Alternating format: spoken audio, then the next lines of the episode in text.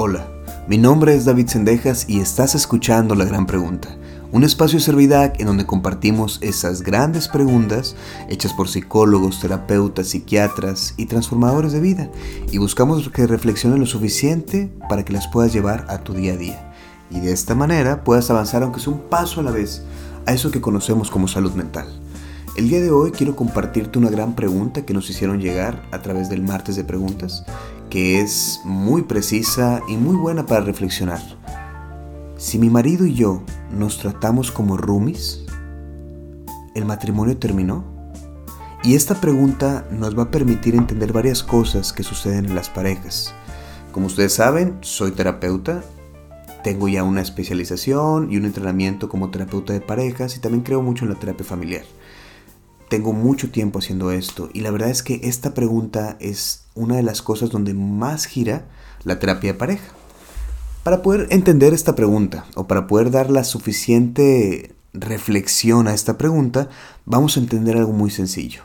El matrimonio, el matrimonio y también el amor muchas veces funciona como nadar. Una persona que nada aprende unas cosas. Una persona que nada tiene que aprender técnica. Una persona que sabe nadar tiene que aprender a equilibrar eh, tu cansancio con tu esfuerzo. Una persona que sabe nadar aprende muchas habilidades que son muy parecidas a lo necesario para poder sostener el matrimonio. ¿Qué es lo que pasa? Si tú estás en una alberca y ves a alguien que está nadando, tú desde afuera de la alberca tú puedes ver que él solo está moviendo los brazos. Parece muy sencillo. Si tú estás en la playa y ves a alguien que está nadando ahí a la distancia, pues la verdad es que solo ves que está trasladándose, parece muy sencillo.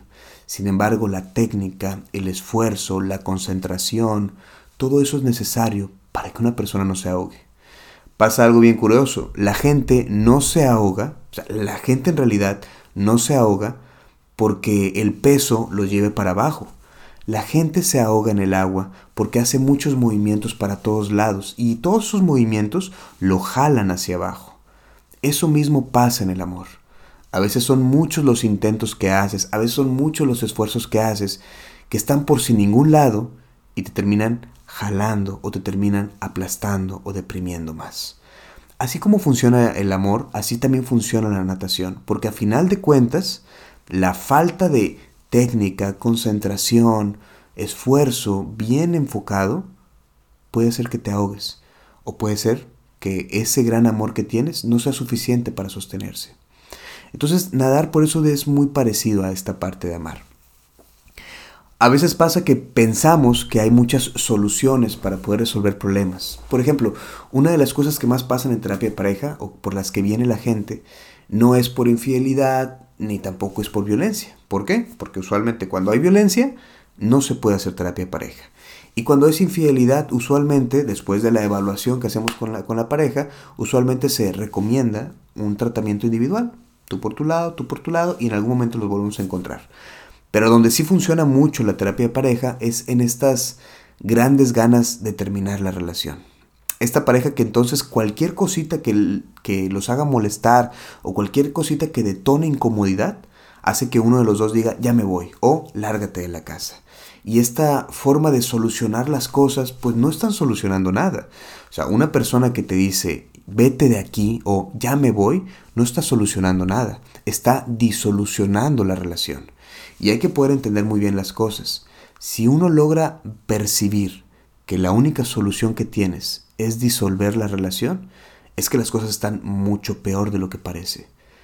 Por eso es que es uno de los temas más recurrentes en terapia de pareja. Ahí en esos casos sí se pueden acomodar muchas cosas. Sí se pueden buscar muchos acuerdos y se pueden rescatar muchas cosas. Ojo, la terapia de pareja no, no significa o no asegura que la pareja se mantenga. La terapia de pareja ayuda a que la pareja continúe lo que tienen atorados.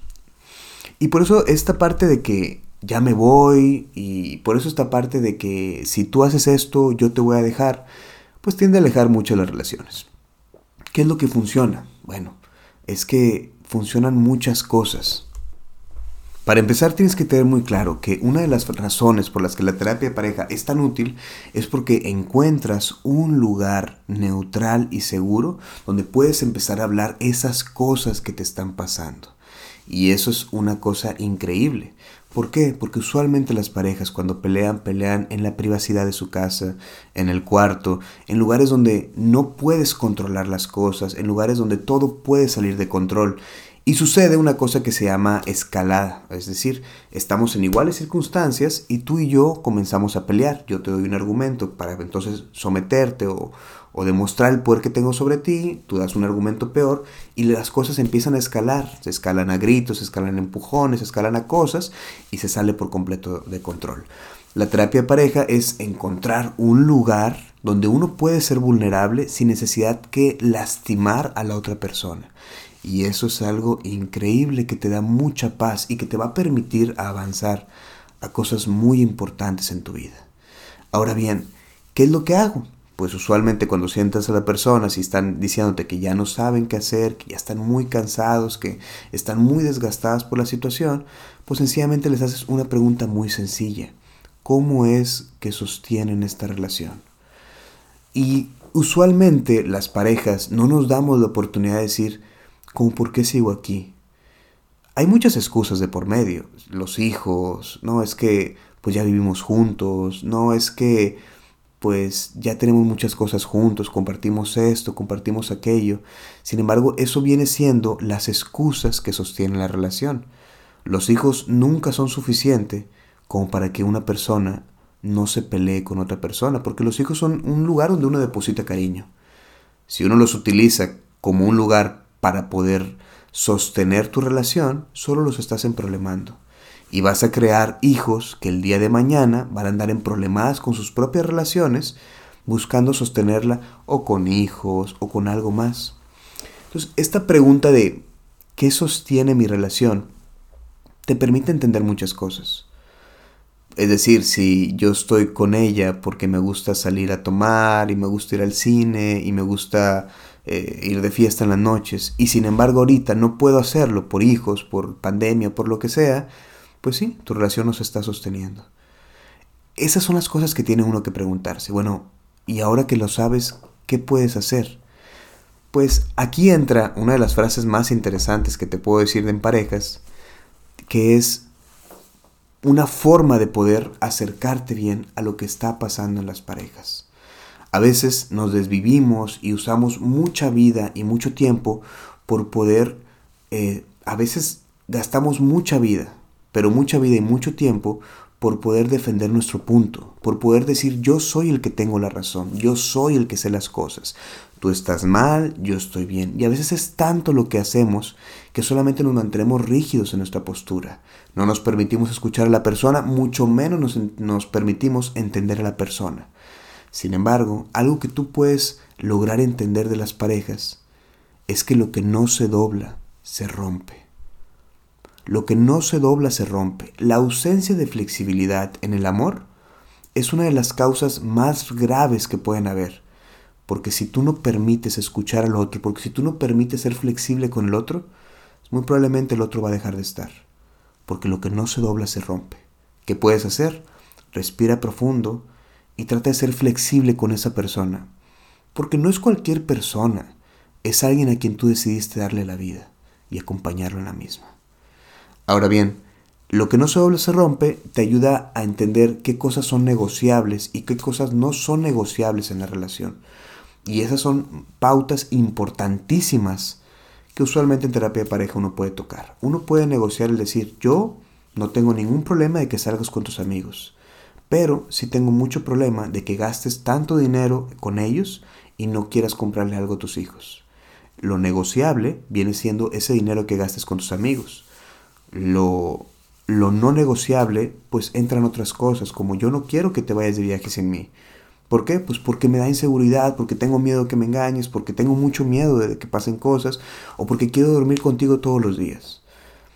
Ahí es donde uno tiene que decidir, bueno, pues sí, sus inseguridades se están atravesando en mí. Claro, pues yo soy el que decido quedarme o no quedarme. Pero si decido quedarme no me puedo quedar a medias. Tengo que quedarme con la inseguridad, con la carencia y con el dolor. ¿Por qué? Pues porque yo decidí. Uno no anda enamorando personas o uno no anda cargando con personas para curarlas. Cada uno se cura a sí mismo. Entonces, si yo estoy contigo, tú estás también con mis carencias, tú estás también con mis dolores, tú estás con mis inseguridades. Y claro que yo por estar contigo voy a hacer todo lo posible para que mis carencias y mis inseguridades no te lastimen. Pero tú estás advertido que existen esas inseguridades, tú estás advertido que existen esas carencias.